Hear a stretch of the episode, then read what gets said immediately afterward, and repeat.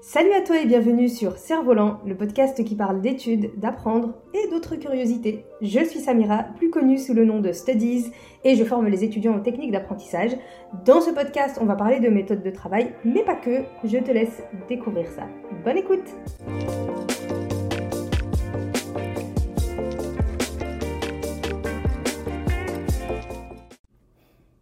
Hello à toi et bienvenue dans ce nouvel épisode du podcast Cerf-Volant.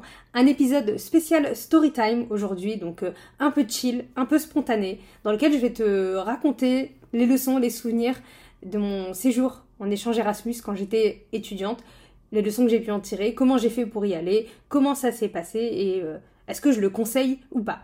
Alors, si tu sais pas ce que c'est le concept des échanges en Erasmus, je vais t'expliquer très simplement. Quand tu es à l'université, tu as la possibilité de faire un semestre ou une année de, tes études universitaires dans une autre université en Europe. Les universités en Europe, elles ont des partenariats euh, entre elles et donc elles peuvent envoyer des étudiants euh, dans une autre université d'un autre pays et inversement, l'université du pays européen peut envoyer des étudiants dans cette université en France. Ça permet aux étudiants en Europe de pouvoir voyager, de pouvoir euh, tenter de faire des études dans un autre pays et donc euh, d'apprendre euh, beaucoup plus des choses à travers cette expérience humaine qui est assez forte. Et c'est un super concept les échanges Erasmus parce que les, universités prennent en compte entre elles les frais de scolarité. Donc quand tu vas faire un semestre ou une année dans une autre université, tu payes pas les frais de scolarité de l'université en question. Donc euh, ça peut être vachement avantageux, surtout en fonction des universités dans lesquelles tu vas. Dans mon cas, je suis partie euh, dans le cadre des échanges Erasmus pendant ma licence d'anglais. Donc j'ai fait une licence d'anglais et pour la troisième année de la licence, la dernière année, le premier semestre, j'ai décidé de faire un échange, euh, de partir en Erasmus, de, partir dans une autre université. Donc, comment ça se passe? L'année précédente, donc quand j'étais en licence 2, en deuxième année de licence, j'ai rempli un dossier, euh, une demande pour pouvoir euh, bénéficier de ce programme d'échange. Et donc, l'université te donne tout plein de, documents à remplir et te donne aussi la liste des pays dans lesquels tu peux aller et des universités dans lesquelles tu peux aller par rapport à ta licence, à ton cursus universitaire évidemment. Euh, j'étais en licence d'anglais, donc c'est une évidence, tout le monde voulait aller dans un pays anglophone. Tous les étudiants en licence d'anglais voulaient aller en Angleterre, idéalement, ou en Irlande, euh, pour, euh, dans le cadre du programme Erasmus, parce que l'objectif, forcément, c'est de mieux maîtriser la langue anglaise.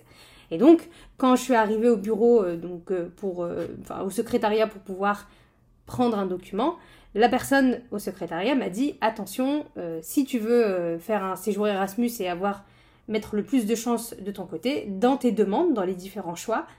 Euh, ne mets pas que des universités anglaises, parce qu'il y a de fortes chances que finalement tu ne sois prise nulle part. Donc n'hésite pas à varier un petit peu euh, euh, les, différentes demandes.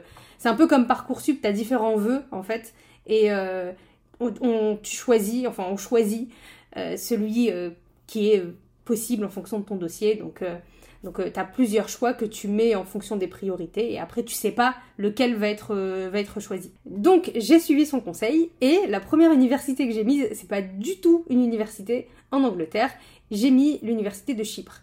Donc j'ai vu l'université de Chypre, euh, je venais d'apprendre à ce moment-là où se situait le pays concrètement. Et ensuite j'ai mis plusieurs universités, j'ai mis deux universités en Angleterre, j'ai mis une université à Amsterdam, il me semble que c'était même mon deuxième ou mon troisième choix, et enfin une université en Italie à Rome. Donc j'ai vraiment varié, je crois que j'avais ouais, j'avais mis cinq ou six choix dont deux universités anglaises et le reste euh, euh, Chypre, Amsterdam et l'Italie. Bien évidemment, j'espérais être prise dans une université anglaise, surtout que quand tu mettais le choix des universités, on te disait le nombre de places qu'il y avait. En général, dans les universités anglaises, tu n'avais pas beaucoup de places, surtout parce que, en fait, pour l'Angleterre, c'est pas très rentable pour eux de faire venir des étudiants français, surtout compte tenu de la différence de prix entre une université française, les facs publiques françaises, et les universités anglaises. C'est pas du tout le même prix. Du coup, forcément, il y avait beaucoup moins de, beaucoup places. Euh, donc, euh, voilà, on nous disait qu'il y avait tel et tel nombre de places pour telle université, etc. Donc, je me rappelle, pour l'université de Chypre, il y avait deux places.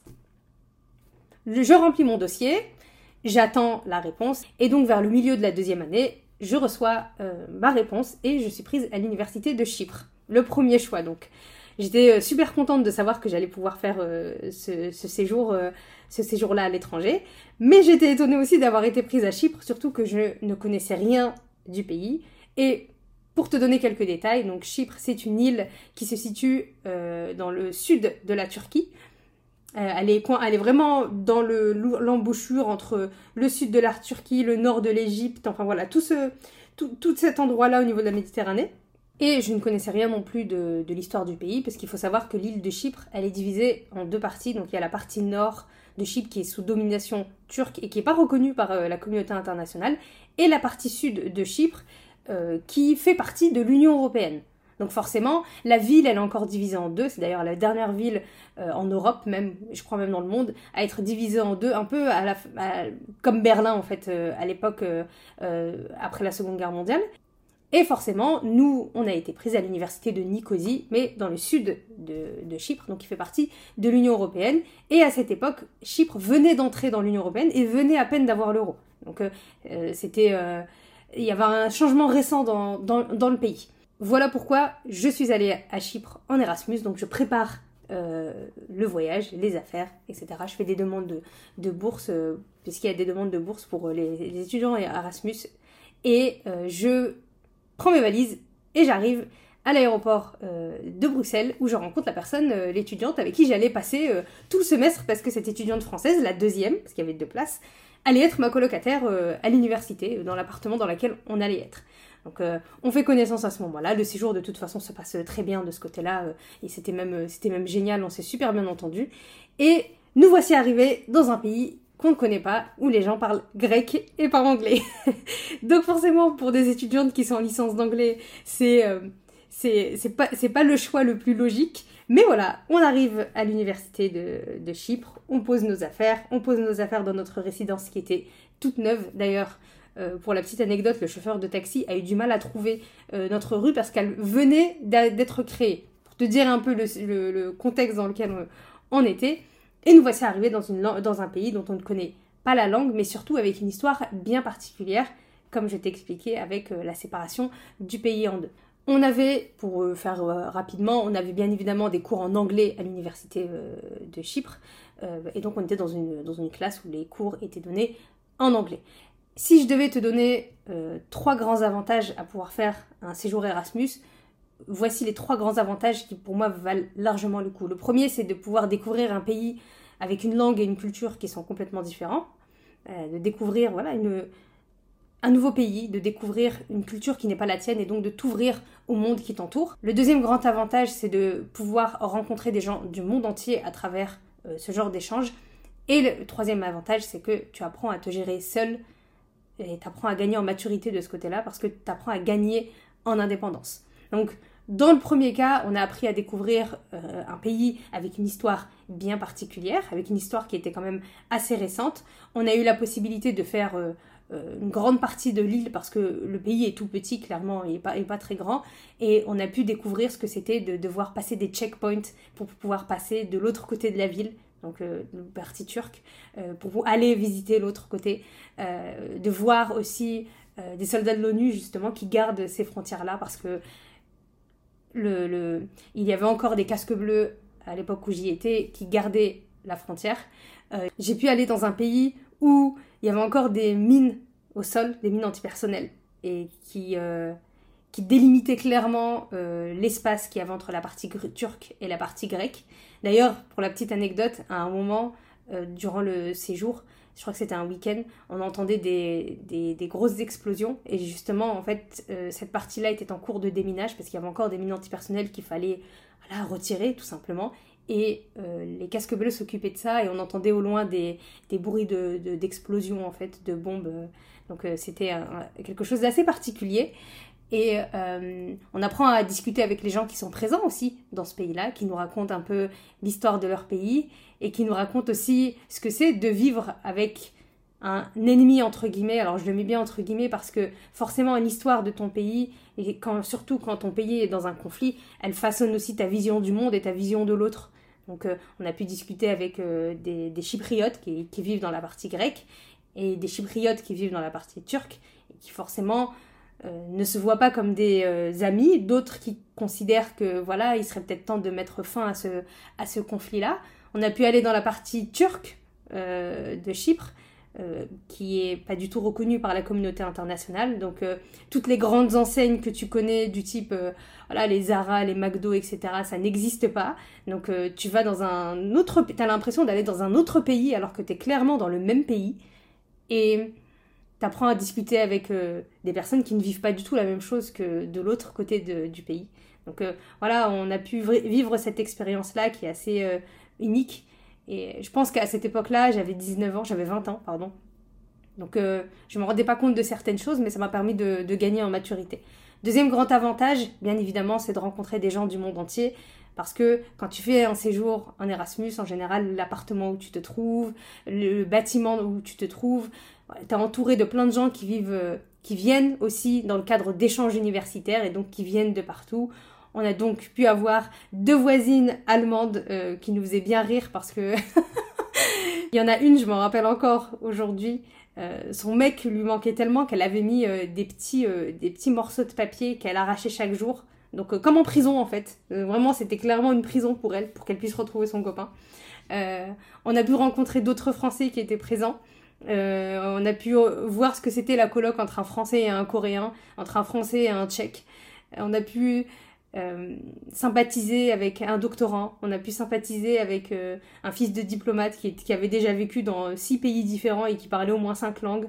On a pu euh, échanger, on a pu s'engueuler, on a pu vivre des choses assez intenses émotionnellement parce qu'en fait c'est une bande de jeunes qui apprennent à se connaître, qui apprennent à vivre et qui apprennent à, qui se rendent compte que les autres ne sont pas comme eux. Donc on est sorti de notre petit monde, on est sorti de notre petit univers et on a découvert plein d'univers différents à travers euh, toutes les personnes que l'on a pu euh, que l'on a pu rencontrer.